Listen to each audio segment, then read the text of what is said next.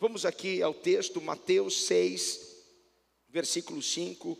E quando orares, não, seja, não sejas como os hipócritas, pois se comprazem em orar em pé nas sinagogas e as esquinas das suas, para serem vistos pelos homens. Em verdade vos digo que já receberam o seu galardão. Mas tu, quando orares, entra no teu aposento e fecha a tua porta, ora a teu pai que é, vê o que está oculto, e o teu pai que vê o que está oculto te recompensará. E orando, não useis de vãs repetições como os gentios, que pensam que por muito falarem serão ouvidos. Não vos assemelheis, pois, a eles, porque vosso Pai sabe o que é necessário antes de vos pedirdes. Portanto, vós orareis assim, Jesus nos ensinando a oração. Pai nosso que estás nos céus, santificado seja o teu nome. Venha o teu reino. Seja feita a tua vontade, tanto na terra como no céu. O pão nosso de cada dia dá-nos hoje. Perdoa-nos as nossas dívidas, assim como nós perdoamos aos nossos devedores. E não nos induzas à tentação, mas livra-nos do mal porque teu é o reino, o poder e a glória para sempre. Amém. Ha, feche seus olhos, Pai. Nós não abrimos apenas as nossas Bíblias, mas abrimos o nosso coração e entendimento. Essa palavra, Pai, será instrução para nós, para que possamos desfrutar de uma comunhão, intimidade ainda mais profunda com o Senhor e termos, ó Pai, experiências e respostas, Senhor, às nossas orações. Queremos que tudo está, Pai amado, em tuas mãos, a nossa vida, nossa família, nossas situações, tudo, Pai. O Senhor jamais permitirá que o inimigo esteja, Pai amado, com o controle. Por isso, Senhor, nós sentaremos e ouviremos a tua palavra, Pai amado, e descansaremos em ti, porque sabemos que o Senhor é o Deus que ouve a oração do justo e responde esta oração, Pai. Para a tua glória eu lhe peço, no nome de Jesus, alguém diga amém. Toma o seu lugar em nome de Jesus. Aonde estão esses princípios para uma oração eficaz? Esses princípios estão bem aqui diante de nós em Mateus 6, a partir do versículo 5. Todos nós fomos criados para termos uma relação face a face com Deus. Você foi criado para isso. Deus te criou com este objetivo, de se relacionar com você. E a oração é algo que Deus criou para que isso aconteça. Através da oração podemos acessar este lugar, podemos estar neste encontro face a face com o Senhor. Nós fomos criados então para um relacionamento com Deus. E quando nós olhamos desde o Éden, desde o início, Deus falava com a sua criação. Então ele descia ao entardecer e falava com Adão face a face. Só que o pecado quebrou isso. O pecado levantou um muro e nos impediu assim de se relacionar, de falar face a face. Mas, através da cruz, Jesus resgatou isso para nós. Isso é uma boa notícia para você, aplauda o Senhor, por favor, porque através da cruz, isso foi restaurado. Podemos entrar e acessar o trono da graça, o véu que separava já não separa mais. Então, aquilo que o pecado trouxe como prejuízo, e o maior prejuízo para nós não foi enfermidade, maior prejuízo para nós não foi miséria, maior prejuízo não foi a morte, mas foi o distanciamento de Deus. Foi a quebra desse relacionamento face a face, mas Jesus restaura isso para nós naquela cruz. Nós buscamos a Deus no coletivo, quando nós vamos à casa de Deus, nós estamos buscando Ele no coletivo. Isso é muito bom, eu amo essa atmosfera. Eu amo e eu sei que há pessoas que estão com muitas saudades de estarem aqui. Elas não estão porque realmente elas fazem parte de um grupo de risco, mas há pessoas que estão verdadeiramente assim tristes por não estar aqui. Elas estão aproveitando ao máximo o, o culto online, mas elas sabem que não é a mesma coisa. Se você acompanhou o culto online durante a pandemia, você sabe que não é a mesma coisa. E quando nós entramos aqui, essa atmosfera, esse, esse, lugar tomado pela presença de Deus, o coletivo é muito importante, é muito bom, e a Bíblia nos deixa isso como um princípio para que nós não deixemos de congregar, para estarmos juntos, orando no coletivo, adorando no coletivo, falando com Deus no coletivo, aprendendo no coletivo, porque somos uma família e uma comunidade. Mas Jesus está nos ensinando a buscar a Deus individualmente, não apenas no coletivo, mas individualmente. Na minha casa, num tempo meu com o Senhor, num momento meu com Deus. Nós precisamos entender que o culto não é, não é apenas entregue a Deus aos domingos ou terças ou quintas, que são os dias de culto aqui. Você pode entregar o seu culto diariamente ao Senhor. Na verdade, o culto começou quando você recebeu a Cristo como Senhor e Salvador da sua vida. E de lá para cá o culto nunca terminou, porque a sua vida é um altar e você deve queimar esse fogo ao Senhor diariamente. Então nós precisamos buscá-lo no, no pessoal, no individual, ter tempo com Deus, buscá-lo, ler a palavra, ter um, ter um tempo com o Senhor para falar com Ele, para ouvi-lo. E quando Jesus diz: Olha, quando você for falar, entra no seu quarto, isso, isso não, não é o único lugar, o quarto não é, na verdade, o único lugar para nós buscarmos ao Senhor. Jesus estava dizendo: entra no seu quarto, fecha a porta. Ele estava dizendo: tenha intimidade com Deus. Aonde você estiver, busque essa intimidade, busque esse relacionamento, busque se aprofundar. Porque o Pai que, que vê você no secreto, que conhece o que está oculto, vai te recompensar publicamente. As nossas vitórias, elas foram conquistadas em momentos de comunhão e intimidade com Deus, individualmente, no particular. Quantas vezes eu chorei, abri o meu coração diante de Deus, disse: Deus, eu estou desesperado, é só o Senhor na minha vida. Mas quando Deus me recompensou, quando Deus me deu a vitória, todos que estavam ao meu redor puderam ver isso. Porque o Pai nos vê no secreto e vê aquilo que está oculto, vê a nossa dor, mas Ele nos abençoa no público. Eu não sei se você está entendendo, mas por esses dias Deus vai lhe abençoar de uma forma que vai constranger pessoas ao seu redor, porque elas não vão entender o que aconteceu. Deus vai te abençoar publicamente. Publicamente. O que eu quero nesses 21 dias é levar algumas pessoas a este nível de comunhão de intimidade pessoal, porque ali o seu milagre começará, e logo virá, e logo os olhos verão o que Deus irá preparar para você. Agora você não pode ser como um papagaio. Papagaio é aquele que repete. Porque oração não é uma coisa que a gente pega, grava ou escreve e fica ali falando aquilo, repetindo aquilo várias vezes. Uma vez eu estava na, na TV zapeando, e aí eu vi um sacerdote, enfim, e ele estava repetindo três palavras. Eu falei, meu Deus, ele é muito chato, meu Deus. E tá, tá, tá, tá, tá, tá, tá, tá, tá, tá, tá, tá, tá, tá. Jesus, por quê? Porque oração não é algo mecânico, oração é algo natural. Oração tem que ser orgânico, natural, natural. Oração deve ser de coração para coração, é do seu coração para o coração de Deus. Então nós não podemos pegar, pastor, você fez uma oração tão bonita, escreve aquela oração que eu quero fazer aquela oração todas as manhãs. E às vezes a gente recebe essas correntes de oração no WhatsApp.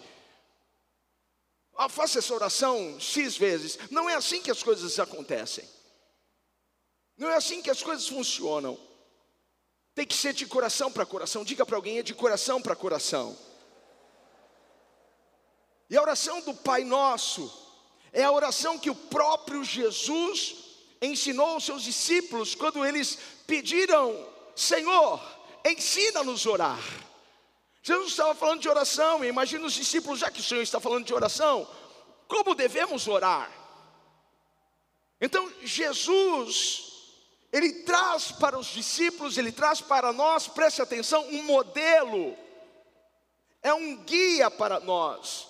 E na oração do Pai Nosso, há um tesouro, há princípios espirituais tremendos que precisamos absorvê-los, entendê-los na nossa mente.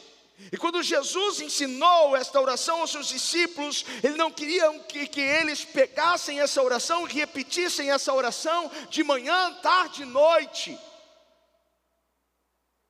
Ah, pastor, mas eu, eu oro um Pai Nosso de manhã, de tarde e de noite. Sinto lhe informar. Você vai ter que mudar isso. Porque não é assim que funciona. Não é, não é isso que Jesus propôs aos seus discípulos, porque apenas um modelo, diga, é um modelo, é um modelo a ser seguido. Podemos orar, o Pai Nosso, podemos orar, podemos cantar, só que não é para nós usarmos isso para ficarmos repetindo, mas precisamos entender o que está nessa oração. Isso é muito poderoso quando nós entendemos isso, porque foi tão incrível a maneira como Jesus nos ensinou a orar porque na verdade ele nos ensinou a invocarmos o Deus poderoso, o Todo-Poderoso, o grande Deus, o Eu Sou, o Rei dos Reis, o Senhor dos Senhores, aquele que é o início e o fim, o Alfa e o Ômega. Será que alguém pode adorar o Senhor aqui? Uh! Aleluia! Aleluia!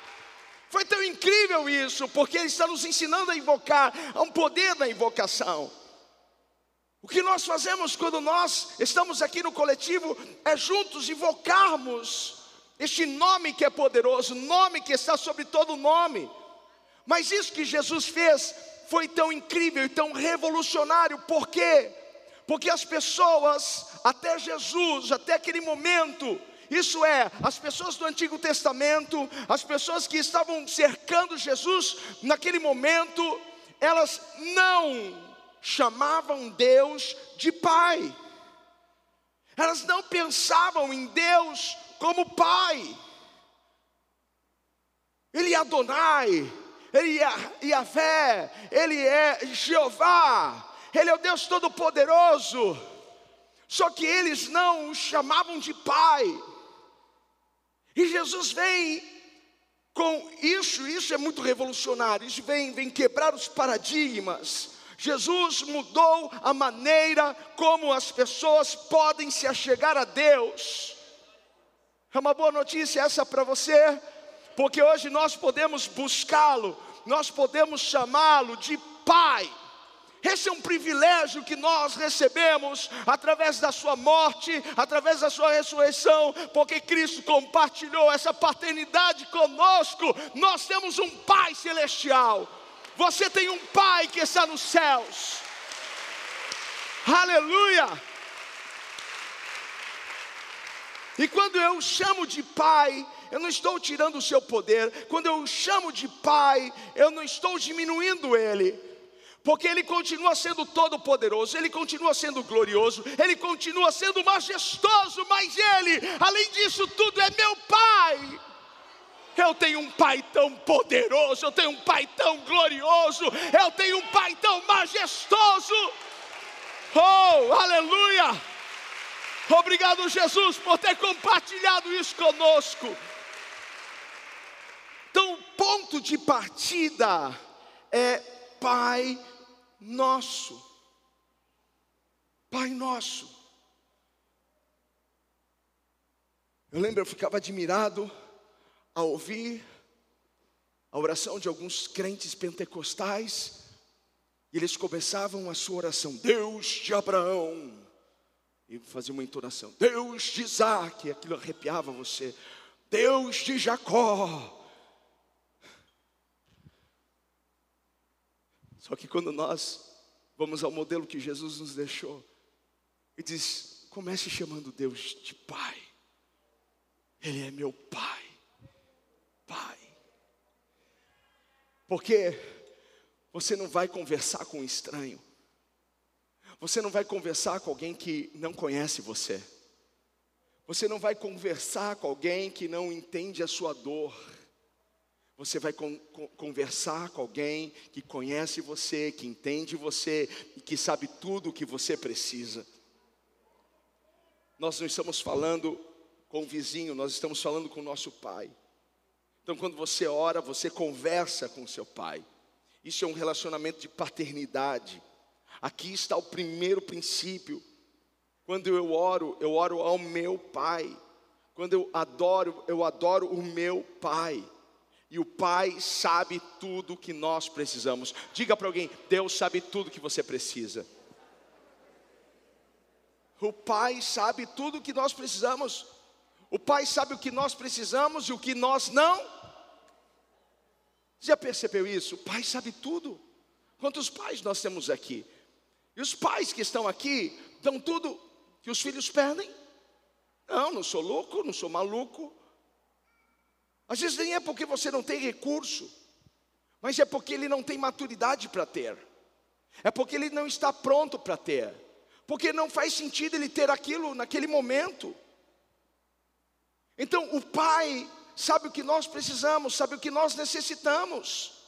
E sabe também o que nós não precisamos, e muitas vezes nós pedimos coisas que Deus está olhando e vendo, você não precisa disso. Você acha que você precisa, você pensa que você precisa, mas eu sei o que você precisa. Então, o pai, ele sabe. E o pai, quando diz não, ele não está sendo ruim, pelo contrário. O pai, quando diz não, ele está sendo melhor. Ele está mostrando a sua bondade para conosco. Porque Deus vê o que eu não vejo, Deus sabe o que eu não sei. Então, quando eu peço algo e a resposta dele é não, eu preciso vê-lo como um Deus que me ama. É por isso que ele não permitiu aquilo chegar, é por isso que ele não me deu aquilo, porque ele sabia que lá na frente eu ia me arrebentar, eu ia sofrer, eu ia chorar, eu ia sentir dor. Quantos estão me entendendo aqui? Eu sei que nós não sabemos lidar com não, justamente porque nós não estamos vendo o que Deus está vendo. E às vezes nós estamos insistindo em uma oração que Deus já respondeu não, mas porque nós, ah, não, essa, essa não é a resposta, Deus. Não, vai, de novo, vou, vou orar aqui, vou, vou até mudar um pouquinho aqui a oração o estilo, eu vou pedir a mesma coisa. Senhor, eu quero. E Deus, quando insiste e não te dá, não é porque Ele é ruim, é porque Ele é bom. Diga, Deus é bom. Deus já nos deu tantos livramentos. Deus já, já cuidou tanto do nosso coraçãozinho. Você não, não entende, você, você pensa que, que você já foi tão, tão, tão machucado, ferido, mas você não faz ideia se você tivesse tudo aquilo que você tinha pedido, como você estaria. Talvez você nem estaria aqui. O Pai sabe o que é melhor para nós, sabe ou não sabe? Ele sabe o que é melhor para nós, e o Pai nos ama tanto, e Ele nos quer bem, Ele nos quer prosperando, Ele nos quer crescendo, Ele nos quer avançando.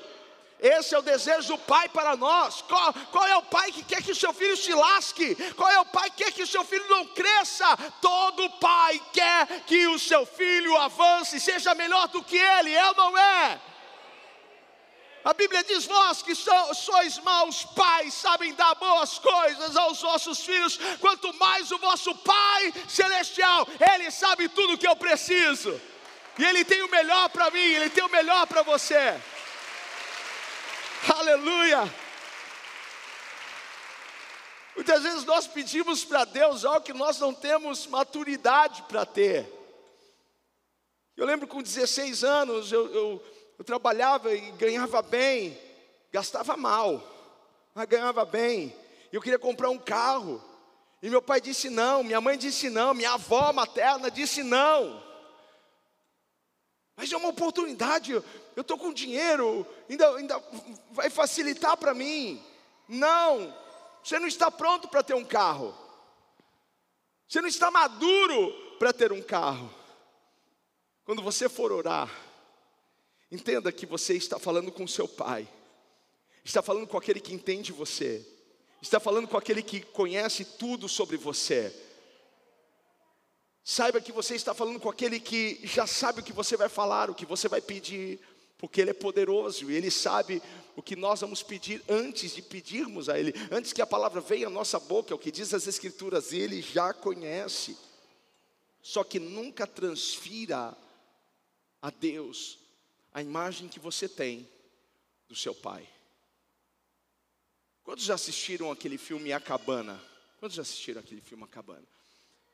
Você vê que Deus, quando se, se, se apresenta ao, ao, ao, personagem principal, ele vem em forma de mulher, porque ele tinha um problema com o pai dele. Ele tinha transferido para Deus a imagem que ele tinha do seu pai, que o feria, que o abusava, que o agredia. Talvez você não, não, não, não teve um bom pai, que esteve presente, que segurou na sua mão, que te ajudou a atravessar momentos difíceis, um bom pai que te aconselhava, Talvez o seu pai te abandonou, talvez o seu pai te maltratou, te frustrou, abusou de você, mas não transfira essa imagem a Deus, porque Deus é completamente diferente disso. Deus é completamente diferente.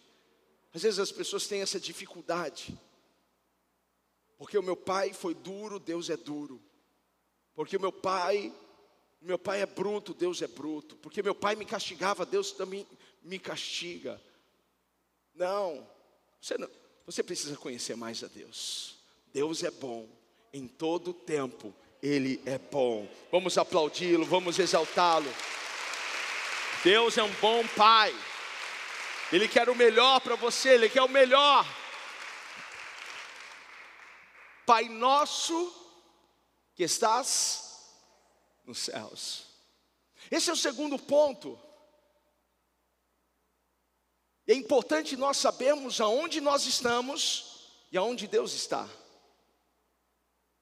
Qual é o seu lugar e qual é o lugar de Deus.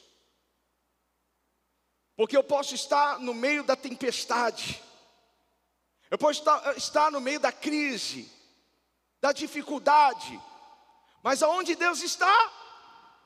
acima da tempestade. Deus está assentado em lugares altos.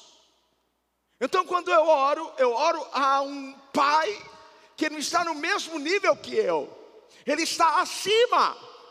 E todas as vezes que eu oro, que eu busco, que eu adoro, o que, que acontece? Ele me eleva ao nível dele. Por isso que a Bíblia diz que ele me faz andar altaneiramente, ele me faz andar acima das tribulações, acima das adversidades, acima das tempestades. Nós temos um Deus que está sentado num alto e sublime trono.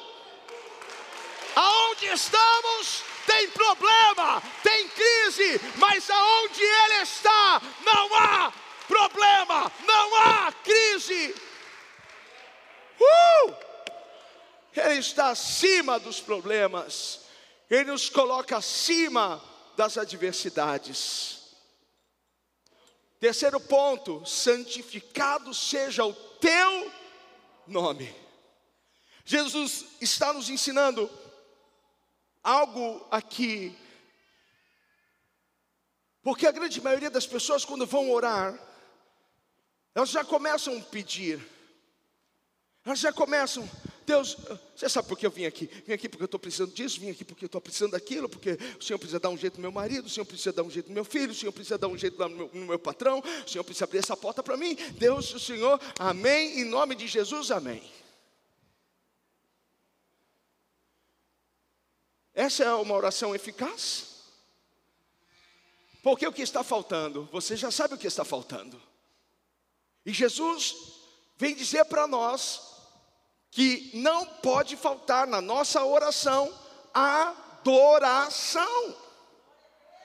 Pai, santificado seja o teu nome engrandecido seja o teu nome, reverenciado seja o teu nome, enaltecido seja o teu nome, pois não há Deus como o Senhor, não há Deus como tu, tu és grande, poderoso e glorioso, oh, aleluia, aleluia, oh. O que é adorar? Adorar é reconhecer a grandeza de Deus. Mude, mude, mude a sua oração. Quando nós começamos a orar, e logo de início começamos a adorar ao Senhor, engrandecê-lo, nós podemos até ter chego naquele momento com a intenção de pedir, mas quando a gente começa a, adorá-lo, sabe o que acontece? Nós começamos a ver um Deus tão grande, tão tremendo, tão glorioso, que a gente até esquece os nossos problemas. Por quê? Porque nós começamos a deixar de engrandecer as nossas dificuldades e engrandecer a Deus. Isso acontece quando você engrandece a Deus, você diminui os seus problemas. Agora, quando nós chegamos na presença de Deus e só queremos falar dos nossos problemas, na verdade nós estamos engrandecendo os nossos problemas. Mas quando você adora a Deus, você engrandece a Deus e diminui os seus problemas. Você recebe isso? Então, adorar é reconhecer a grandeza de Deus, é reconhecer a santidade dEle, é reconhecer o poder dEle. E quando eu começo a adorá-lo, ele me pega e ele me faz andar em lugares altos. Quando eu começo a adorar, eu saio deste lugar que eu, que eu estou vendo. Uma coisa é você ver o problema daqui. Eu posso olhar para essa linda árvore de Natal daqui e falar: Poxa, ela é grande, olha do meu tamanho. Bem que eu não sou tão grande assim, mas, poxa, ela é grande. Mas se eu vejo ela lá de cima, ela ficará tão pequena. Então, quando eu começo a adorar, Deus começa a me elevar. E aquilo que parecia ser tão grande se torna tão pequeno. Quantos estão me entendendo aqui? estou conseguindo explicar para você. Então, adore o Senhor. Eu quero te dar 10 segundos para você adorar o Senhor. Uh! 10 segundos. Abra sua boca. Exalte. Engrandeça. Diga: Deus, tu és grande. Deus, tu és poderoso. Deus, tu és glorioso. Aleluia! Uh! Para a sua oração ser eficaz, tem que ter adoração. E sabe, o meu, o meu segredo, como eu faço? Eu começo a lembrar dos feitos. Deus, o Senhor abriu o mar. Deus foi incrível. O que o Senhor fez. Tu disseste a Moisés que tu tens nas mãos, então levanta, vai, toca nessas águas. Deus e o Senhor fez soprar um vento forte, abriu aquele mar e o povo passou. Tu és poderoso. Aí eu vou começando a lembrar dos milagres. Senhor, tu fizeste o sol parar, a lua parar, Deus, para que Josué prevalecesse na batalha. Tu és tremendo, Deus. Gente, comece a adorar ao Senhor e a lembrar dos seus feitos, porque o mesmo Deus de ontem é o Deus de hoje e será sempre o Deus, esse Deus poderoso. Aleluia. Esse é o protocolo. Adorar é um protocolo. Se humilhar é um protocolo. Quantos se chegaram até Jesus com suas demandas, com seus problemas, e antes de pedirem, eles se prostraram diante dele. Se prostraram, se humilharam. E a nossa Bíblia vai garantir para nós que aqueles que se humilham serão honrados. Você está me entendendo? Um outro ponto dessa oração: venha o teu reino. Venha o teu reino. Jesus está nos ensinando a trazer o céu na terra. Jesus está dizendo: vocês podem trazer o céu na terra. Desde pequeno eu sempre ouvi falar de céu como um lugar que, que nós vamos conhecer quando a gente morrer ou quando Jesus voltar. Só que quando eu era pequeno, adolescente e depois um pouco, ninguém havia falado para mim que era possível trazer o céu na terra. Até um dia que o Espírito Santo desbloqueou a minha mente e me fez entender esse trechozinho, como é poderoso isso, quando Jesus coloca: venha a nós, venha o teu reino. Ele nos ensina a trazer o céu na terra, a trazer o governo de Deus. Há pessoas que têm a capacidade de trazer o que a concorrência tem, o que os demônios têm. Eles não trazem o céu para aquele ambiente, eles trazem o inferno. Porque eles levam conflito, levam, levam é, fofoca, maledicência, levam discórdia, levam bagunça, amargura. Conhece alguém assim? Que aonde chega, muda o ambiente, não para melhor, mas para pior. Começa um conflito, começa. Ih, meu Deus do céu. Sempre tem alguém da família que é assim. Sempre tem alguém na empresa que é assim. Mas aqueles que estão aqui comigo, eu quero crer que aonde você chega, você leva o céu. Você leva a glória de Deus. Você leva o que o céu tem, e ele tem paz, tem alegria, tem harmonia, tem esperança, tem cura, tem saúde. Alguém está comigo aqui para adorar o Rei? Vamos trazer o céu, vem o teu reino, vem o teu reino.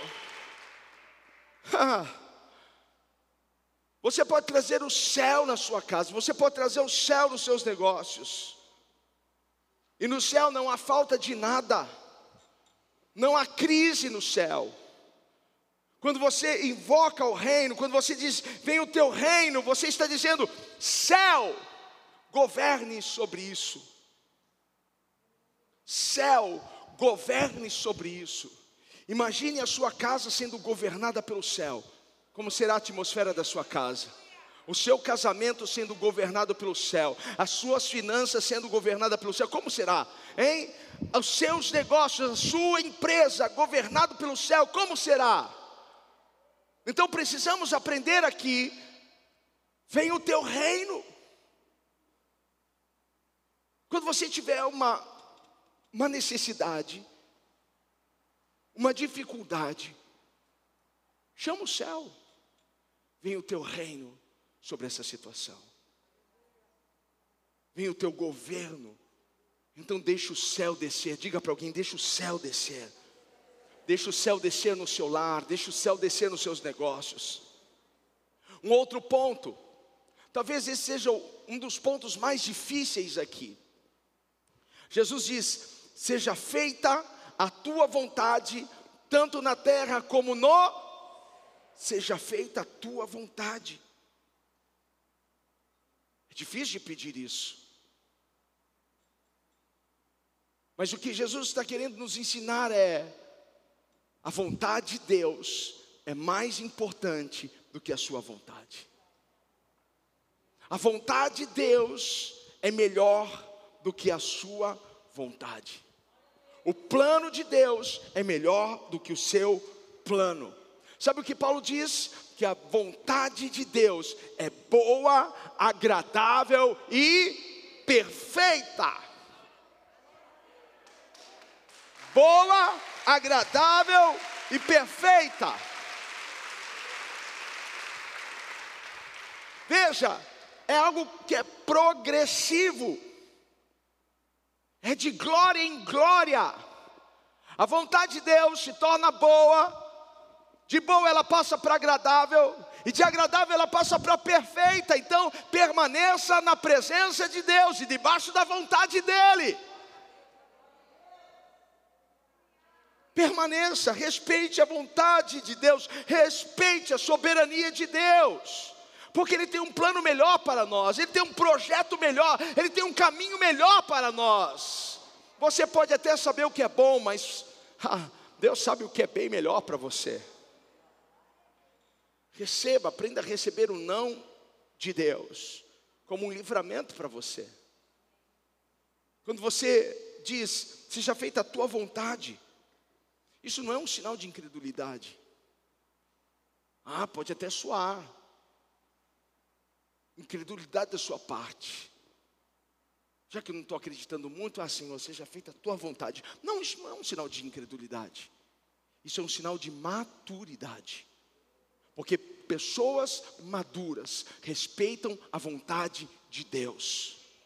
Pessoas maduras não discutem com Deus. Senhor, por que fez isso? Por que aconteceu isso comigo? Por que o Senhor levou essa pessoa? Por que, que aquele relacionamento não deu certo? Por que, que aquela porta não, não, não, não se abriu? Por que, que o Senhor fechou aquela porta para mim? Pessoas maduras não discutem com Deus elas respeitam a vontade de Deus. Agora, pessoas mimizentas, elas estão sempre naquele clima de adolescente rebelde. Eu quero, se o Senhor não me der, eu não vou mais na igreja. Ah, o Senhor não, não, não, não, não me deu o que eu pedi. Ah, o Senhor vai ver não vou mais na igreja. Como se Deus estivesse preocupado. Ah, filho, decisão é sua. Eu sou soberano. A partir do momento que você entregou a sua vida a mim, ela não pertence mais a você, então é a minha vontade que tem que ser feita sobre a sua vida.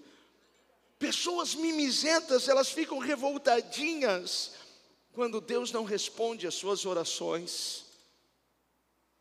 As pessoas maduras respeitam a vontade de Deus. Um outro ponto que nós vivemos este ano, o ponto é: o pão nosso de cada dia, dá-nos hoje. Nós vivemos essa provisão neste ano. Se chegamos até aqui, foi porque o pão nosso de cada dia esteve sobre a nossa mesa. Deus não falhou em nenhum momento com a gente. Uh! Aleluia! O que Jesus quer que você saiba com isso é que toda provisão vem de é isso que Jesus quer que você saiba quando Ele diz: Senhor, Dá-nos o pão nosso de cada dia. A tua provisão vem de Deus. Jesus está nos ensinando a depender da provisão de Deus diariamente. Porque Deus tem provisão para nós diária. Deus tem cuidado diário para conosco. Há um iFood celestial.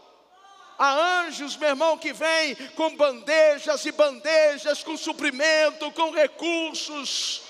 Há um ai céu, um ai, ai sei lá, meu irmão, ai maná, sei lá como que chama isso daí, mas eu sei que não vai faltar nada na sua mesa, eu sei que Deus está no controle de todas as coisas. Ei, permaneça nele, espere nele. Jesus quer que você saiba que o Pai conhece as suas necessidades. E que o Pai quer suprir cada uma das suas necessidades, porque cada um de nós aqui temos demandas diferentes, necessidades diferentes. Mas Deus conhece cada uma delas e Deus quer cuidar das nossas necessidades. Dependa de Deus totalmente ganhando mil reais por mês, ou ganhando um milhão de reais por mês. Porque a pessoa que ganha um milhão não precisa depender da, da mesma forma que a pessoa que ganha mil? Claro que precisa depender. É isso que Jesus está nos ensinando. Eu não sei qual é o seu prolabore, não sei qual é o seu salário, mas aprenda a depender de Deus. Você pode ganhar muito bem, mas saiba que foi Deus que abriu essa porta, e foi Deus que tem te dado saúde, Deus que tem lhe dado estratégia, Deus que tem lhe dado direção, Deus que tem trazido aí as conexões. Se Deus fechar a torneirinha do céu, acabou. Então precisamos aprender a depender dEle, de uma forma total. Diga para alguém: dependa de Deus é dependência total de Deus. Um outro ponto, perdoa-nos as nossas dívidas, assim como nós perdoamos aos nossos devedores, perdoa-nos as nossas dívidas. O que Jesus está querendo com isso? Esse é o princípio do reconhecimento. É você reconhecer suas limitações, é você reconhecer suas falhas, é você reconhecer os seus pecados.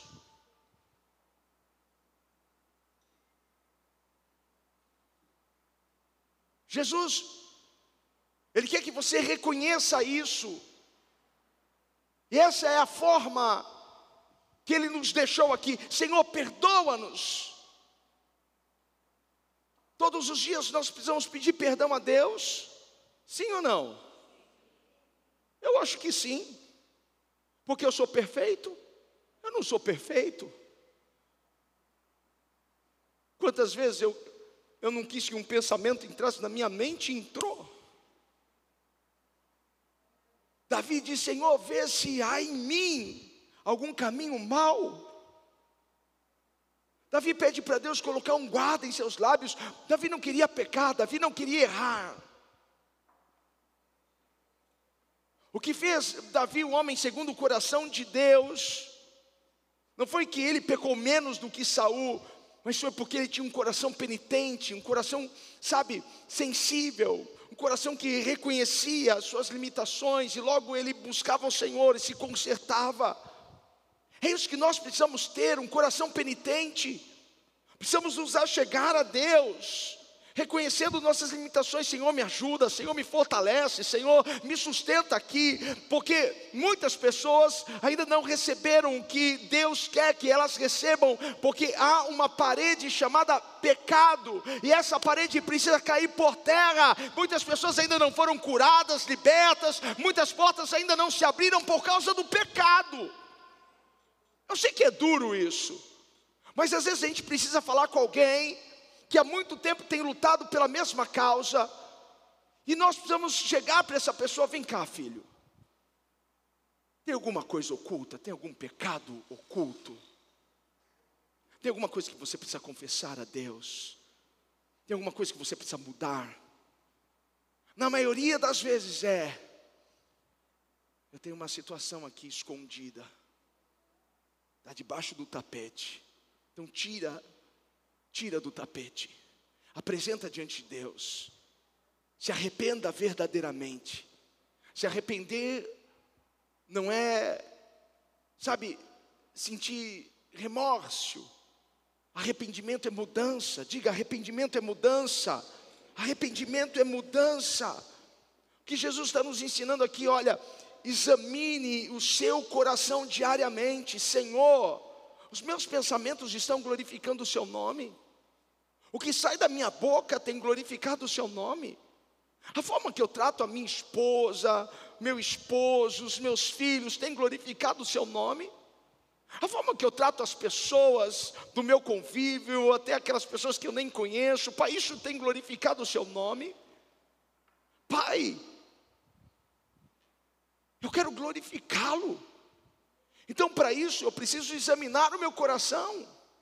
E sempre que a gente examina o nosso coração, nós vemos uma área que nós podemos melhorar. Eu sempre estou, Senhor, eu quero hoje ser melhor do que eu fui ontem. Então, me ajuda aqui, Senhor, a identificar o que eu ainda não identifiquei, onde eu posso melhorar, Deus, onde eu posso crescer, Pai. Senhor, me perdoa se eu não tenho glorificado o Teu nome. E Jesus está nos ensinando a liberar o coração, liberar ressentimento. liberar alguém. A Bíblia vai dizer para nós que antes de você ofertar, para que Deus receba esta oferta, você tem que se consertar com seu irmão.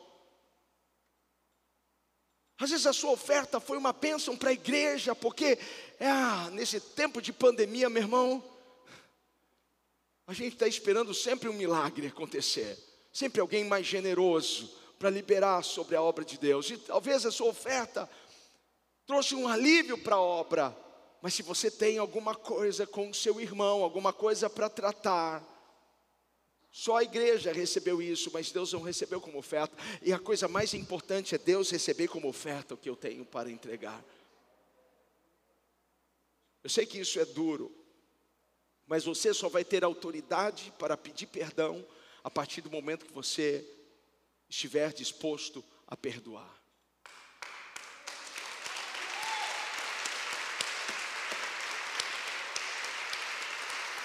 Aleluia.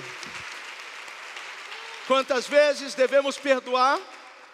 Fizeram já essa pergunta para Jesus. Qual foi a resposta? 70 vezes por ano, por década, por dia. Porque assim como você foi ferido, imagine, você nunca feriu ninguém? Eu já feri pessoas sem intenção de ferir, eu sei disso. Já tive que pedir perdão. Às vezes, no momento, sabe que você está aquecido a situação, você fala alguma coisa que, que não deveria ter falado. A gente também fere pessoas. Quando você não quer dar o perdão, você está dizendo: sou melhor do que essa pessoa. E no que você é melhor? Fala para mim, no que você é melhor? Não vou perdoar. E aí você vai cultivando aquilo dentro de você. Aquilo vai aumentando, vai tornando você uma pessoa azeda, amarga. As pessoas não veem mais Jesus. É difícil das pessoas verem Jesus em alguém que tem um coração cheio de ressentimento, que tem dificuldade de perdoar. Ficou pesado né, esse tópico, eu vou mudar. Mas se a gente quer o perdão de Deus, precisamos estar dispostos a perdoar. E não é só estar dispostos a perdoar, é também estar disposto a pedir perdão. Alguém aqui já precisou pedir perdão para alguém? Eu já. Hã? E a gente vai lá, né, todo sem graça, dizendo, eu quero te pedir perdão. Hã? Perdão. Hã? Não entendi. Quer te pedir perdão. Abre o coração. Reconheça. Porque os humilhados serão exaltados. Aqueles que se humilham, Deus honra. Você pode aplaudir o Senhor por isso? Aleluia. Mais um ponto.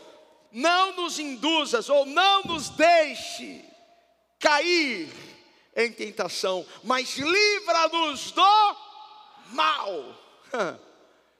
É um outro ponto que Jesus coloca para nós reconhecermos nossas fraquezas.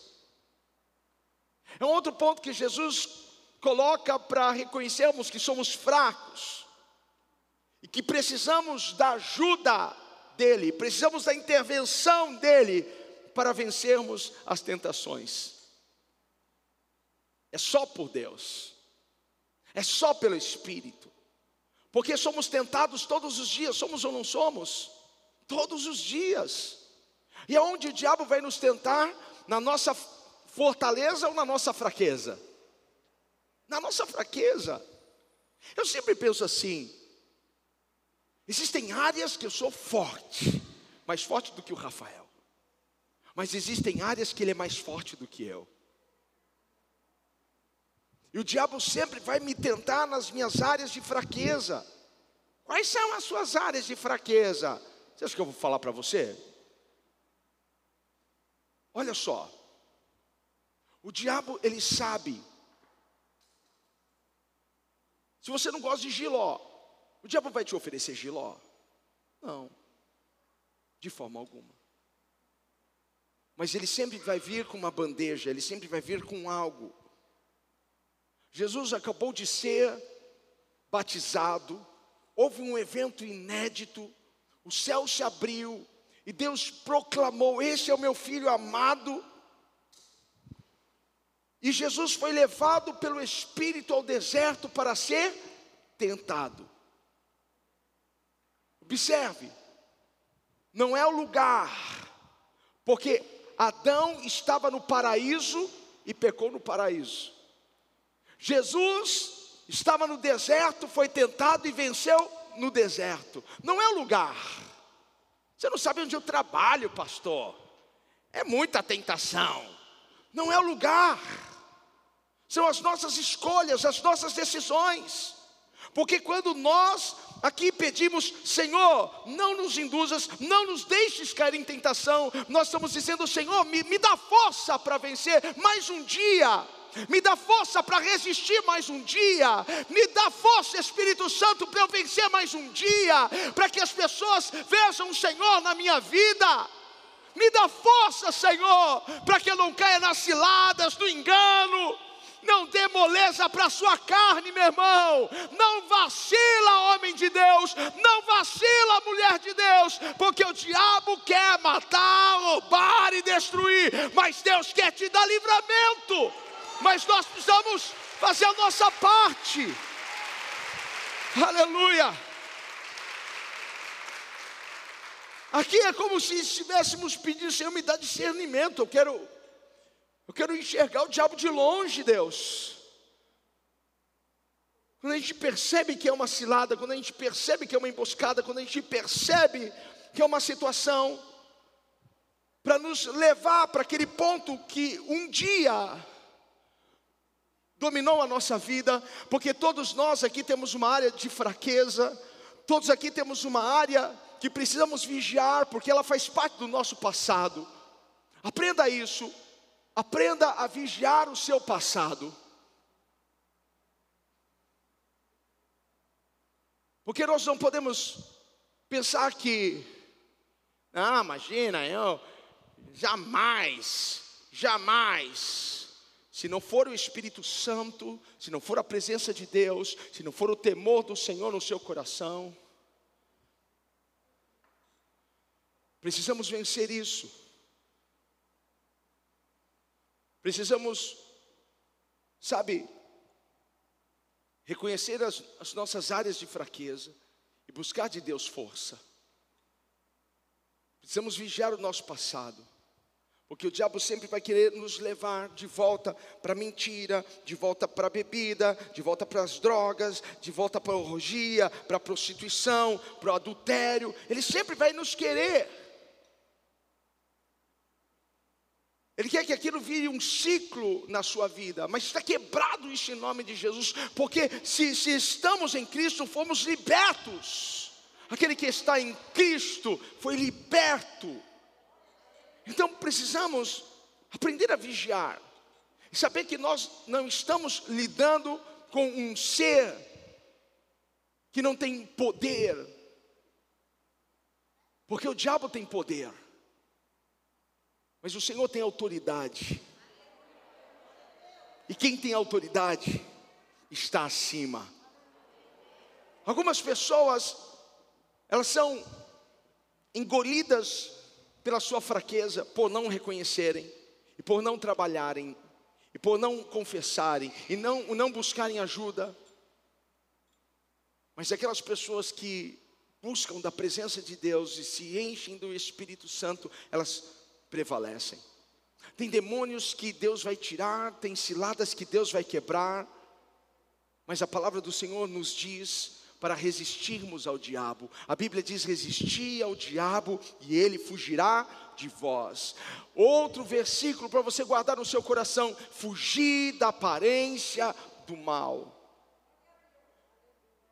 Não fique esperando Deus, Deus tirar o demônio. Não fique esperando Deus tirar a tentação mas fuja da aparência do mal, resista às situações que nós precisamos resistir, às situações que nós é que precisamos fugir. Quando você está numa situação que você sabe que você vai sair do controle, que você vai, vai estourar, então saia dali. Se você está num ambiente malicioso, num ambiente encardido, sujo, e você sabe, nossa, se eu entrar nessa onda, eu vou me perder, eu vou me tornar como eles. Então o que você tem que fazer é fugir deste lugar, saia deste lugar. Isso é resistir ao diabo, resistir ao diabo e ele fugirá de vós. Porque não podemos brincar com malícia, não podemos brincar com palavras torpes, não podemos brincar com a nossa carne. 90% dos adultérios estão começando aonde? No WhatsApp, numa brincadeirinha, num, num direct. Então, quando você perceber, fuja, é cilada. Não vou dar a minha carne o que ela quer, não vou dar moleza à minha carne.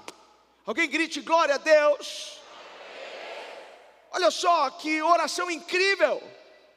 Começamos com Pai Nosso, que estás nos céus, temos um Pai que está sentado no alto sublime trono, está acima das adversidades, das tempestades. Aprendemos a adorar a Ele no meio da nossa oração. Que oração não é só pedir, mas oração também é adorar. Então adoramos, santificado seja o teu nome. Aprendemos a trazer o céu na terra, o governo dele sobre a nossa casa, sobre a nossa família, sobre os nossos negócios. Oh! Venha a nós o teu reino e seja feita a tua vontade, como é feita no céu. O pão nosso de cada dia nos dá hoje. Ah, Jesus é tão maravilhoso, nos ensina a depender de Deus, mas Ele também não quer que nós nos percamos os nossos pecados, delitos. Ele quer uma, uma libertação completa. Ele não quer que você vacile. Ele quer que você continue vigilante. Senhor, per, perdoa-nos. E Ele nos ensina a pedir isso, Senhor, nos livra do mal. Esse mal é o maligno. E sabemos quais são os planos dele para nós: roubar, matar e destruir. Mas a última declaração, o último ponto para nós terminarmos. Jesus termina dizendo: Porque teu é o reino e o poder e a glória para sempre. Amém. Teu é o reino, a glória e o poder para sempre. Amém. Essa é uma declaração de fé. Porque sem fé é impossível agradar a Deus. Não podemos orar sem fé. Então Jesus está nos ensinando a olharmos para o Senhor e vermos que Ele está sobre todas as coisas, Ele é Rei, Ele é poderoso, Ele é glorioso. Uau! Que lindo isso! Porque precisamos fechar a nossa oração reforçando e reconhecendo a grandeza de Deus, a majestade de Deus. Senhor, Tu és exaltado sobre todas as coisas. Senhor, a última palavra não é do homem, a última palavra não é do médico, a última palavra não é do advogado, a última palavra não é do diabo, a última palavra é tua, Deus. Oh! Todo poder pertence a Deus, Deus tem glória e majestade, e libera sobre nós esse poder. Isso é fé, e o que, que eleva a nossa oração, o combustível da nossa oração é fé. Só que a última palavra dessa oração é amém. Alguém diga amém. Amém. amém. Mais uma vez, amém. amém. Amém quer dizer assim seja. Você entra em concordância com aquilo que está sendo dito e liberado sobre a tua vida. Então dizemos amém as promessas de Deus, dizemos amém às palavras do Senhor para nós, dizemos amém aquilo que Ele colocou aqui para nós, como decreto, como mandamento. Só que muito mais do que amém, é, do que assim seja, amém é eu creio. Quantos acreditam em milagres? Quantos acreditam que podem ser curados agora, instantaneamente? Quantos acreditam que amanhã vão receber uma ligação que vai mudar o seu destino, que vai mudar o seu futuro. Quantos acreditam que nessa semana uma porta irá se abrir para você? Deus irá conectar você com alguém, Deus irá fazer alguma coisa por você. Quantos podem dizer, eu creio? Fique em pé e aplauda o Senhor. Eu creio. Amém. Eu creio. Jesus nos ensinou: tudo que pedides em meu nome, crendo, recebereis. Por isso que nós terminamos as nossas orações dizendo, em nome de Jesus. Mas sempre acrescentamos essa última palavra, Amém. Qual é a última palavra do culto? Amém. Que assim seja. Eu creio em tudo isso que foi falado eu tomo posse de tudo isso que foi liberado sobre a minha vida, que foi decretado sobre a minha casa. A sua oração vai mudar. A forma de você falar com Deus vai mudar agora. Porque você tem um pai. Porque você sabe que ele é provedor, porque você sabe que ele é cuidador. Você vai se achegar diante dele com o coração quebrantado, contrito, porque a palavra do Senhor diz que ele não despreza um coração quebrantado. E quando nós reconhecemos as nossas fraquezas, reconhecemos as nossas mazelas, nós estamos nos quebrantando diante dele, então ele pega a gente em seus braços e nos levanta e cuida de nós. Ele é Deus poderoso, Ele é Deus glorioso. Amanhã nós vamos começar essa jornada de oração. Eu sei que alguma coisa vai mudar na sua vida, na sua casa, nos seus negócios. Mas se você puder, levante as suas mãos. Porque eu quero liberar sobre a sua vida, sobre a tua casa, um tempo de paz e de prosperidade. Quantos podem dizer amém? Eu quero liberar essa palavra sobre a tua vida. O Senhor encheu meu coração porque tudo aquilo que o diabo roubou, tudo aquilo que o cortador, o migrador, o destruidor, o devorador tomou, o Senhor vai trazer cem vezes mais, vai colocar nas suas mãos cem vezes mais. Prepare-se, porque ano que vem viveremos o que jamais pensamos, porque não há Covid, não há crise que possa nos parar. Nós vamos avançar. Tem alguém aqui para gritar amém? Eu quero declarar que aonde a enfermidade chegou, a cura está chegando para você agora aonde a tristeza entrou, ela está saindo, porque terá que dar lugar à alegria do Senhor. Onde havia discórdia, vai haver paz, porque o céu está entrando na sua casa agora. A crise sai da sua casa, a necessidade sai da sua casa, a tristeza sai da sua casa, e o céu chega e traz o que o céu tem de melhor. Alguém pode gritar amém? Uh! Aleluia! Aleluia! Faz assim com as suas mãos. Onde você colocar as suas mãos, onde você tocar, pense num lugar abençoado que se tornará. Onde você colocar as suas mãos vai prosperar. Onde você colocar as suas mãos vai haver cura, restauração.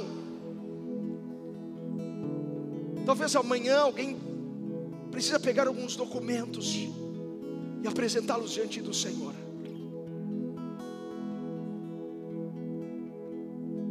Estou vendo uma palavra, essa palavra é mudança. Está vindo uma mudança, uma mudança. Pessoas literalmente vão mudar de lugar, mudar de, de trabalho, mudar de casa, mudança. Mas principalmente mudança de situação, mudança de cativeiro Assim como Jó estava num cativeiro e Deus virou aquela situação, Deus mudou aquilo e Deus trouxe de volta muito mais do que ele havia perdido. É isso que está sendo gerado no mundo espiritual para nós. Se você crê nisso, aplauda o Senhor e grite amém. Amém. Glória!